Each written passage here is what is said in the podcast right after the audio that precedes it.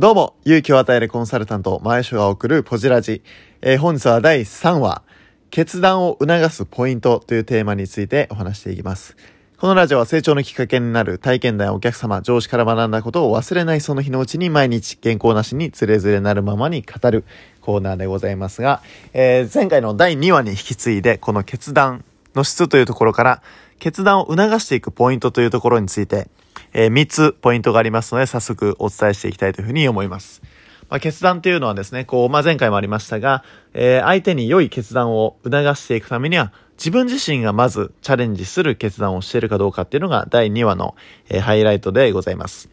それではこの第3話は、まあ、先ほど第2話では対自分というところでしたが、これを第3話対相手に変えていくとどうなっていくのか。例えばこうね、セールスで言いますと、お客様に対してこう、ご提案をし、最後、お客様が意思決定をしていくっていうのが、やっぱこのセールスのプロセスになるかというふうに思うんですが、その際に、いわばこう、その場で、わかりました、やります。っていうふうにこう、決断をすぐ、えー促すケースと、いやー、ちょっと今は決められないので、えー持ち帰りたいと思います。っていう、こう、大きく分けると、この二択。まあ、もしくは、そもそもノーですっていう、まあ、三つですかね。即決するか、まあ、持ち帰るか、いや、いりませんというふうに言うか。ということで言いますと、これね、三つのうちね、二つと一つに分けられるんですよ。それ何かっていうと、一つは、いわば、そのタイミングで決断するものと、決断せずに持ち帰るもの。この二つに分かれますね。一つ目は、いわば、その、まあ、この最初の二つっていうのは何かと言いますと、その場でイエスかノーっていう、これ決めてますね。ただもう一つ、やっぱ持ち帰るっていうのはその場で決断をせずに持ち帰ってるわけです。では、じゃあ逆に決断をその場でしていただける。まあこれポイントはイエスでもノーでもその場で決めていただくっていうのは一つポイントですね。では、どういう時に、どういうポイントを大事にすれば、その場で、いわば決断。まあ、ひいてはもちろんイエスという決断に、えー、つながっていくのかっていう、この3つのポイントについてお伝えしていきたいというふうに思います。まず1つ目のポイントは何かと言いますと、これはですね、信頼の確率ですね。目の前の人とどれぐらい信頼関係が築けているのか。例えばね、今日初めて会った人に急に、この100万の壺買ってくださいって言われたら、まあ、よほどね、お金を使いたいという欲求がない限りは、いや、まずお前誰やねんという話になると思うんですけれども、やっぱこれ全く同じで、やっぱ相手がどういう存在で自分のことをどれぐらい理解してくれてるのか、そしてこの人にだったら任せてもいいという信頼あるのかどうか、これはまず架け橋になるかというふうに思います。そして二つ目、それは相手の解決したい問題が何であるかということが理解できているというのがこの二つ目のポイントですね。すなわち相手の解決したい問題を分からずにこちらが商品を提案したり、いわばサービスのご決断を迫るというのは、いわば少し、あの、相手にとっては苦痛に感じる可能性あります。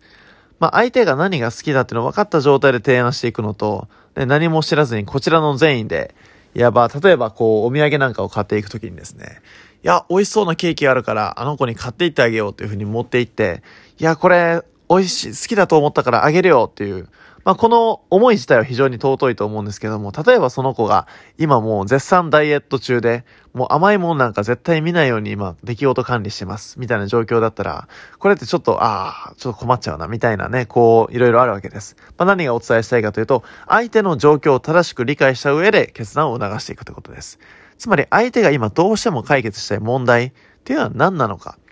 今、え直近で抱えているテーマがどういったことなのか。これを理解するっていうのは二つ目のポイントとなります。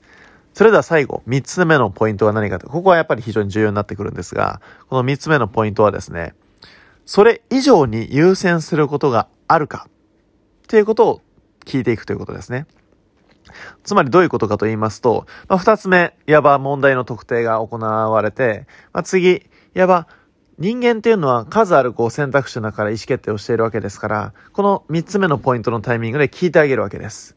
さっき言ったこの2番のポイントよりも優先することがあるかと。これもしないと言われれば、あ、もうじゃあ先ほどの2番のいわばこうポイントについて解決するものはこちらなのね、ぜひ活用されてくださいと。いわばそこになるわけですけれども、この3番、それ以上に優先することがあるかって聞いたときに、まあいろんなこう懸念点だったり、出てくる可能性ありますよね。だとしたらそちらをこうクリアにした上で、他にはありませんかと。他に気になるところはありませんか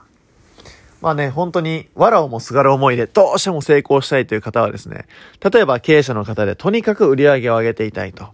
売り上げを上げるためにはもうどんな手段でも実行するっていうような状況の方にとっては、もうそれ以上に優先することはないわけです。ということはすなわちその場で、いわばその営業力を高めていくポイントとなる、いわば意思決定をしますよね。購入の意思決定をするわけです。ただそこまでこう求めてない。まあ別に生きていくにも困らないし、別に死ぬわけでもないし、いやー、まあそれ以上に優先することってまだありますよねっていう、この段階ではですね、やはり、えー、その場で決断をしていくっていうには少しハードルがあるということですね。つまりポイント1、2、3おさらいしますと、1つ目、信頼の確率。まあ、あなたに全て任せますと言われるのが、えトップセールスマンというふうに言われておりますが、そちらのこう信頼がどれぐらい取れてるか。そして二つ目、その人の問題がどれぐらいこうヒアリングできてるかどうか。その人のこう解決したいテーマっていうのは明確であるのとそうでないのでは全く提案の質が変わってきますね。そして最後三つ目。三つ目は何かと言いますと、それ以上に優先することがあるか。これをですね、聞くことによって、相手のその解決したい問題の優先順位、またどれぐらい解決したいのかっていうのが明確になります。え、この3つのポイントを意識することによって、え、より質の高いご決断を目の前の人からお預かりできることにつながるというふうに思います。まあ、大前提、この3つのポイントの、まあ、大前提にあるのは、まあ、2番の、あの、第2話でもお話ししましたけども、自分自身が高いレベルのチャレンジ、決断をしていくということにあるかというふうに思います。えー、今日も一日最高の、えー、いわば情報の取得と、えー、行動の選択を繰り返し、豊かな人生に向かっていく一日にしてまいりましょう。ご清聴ありがとうございました。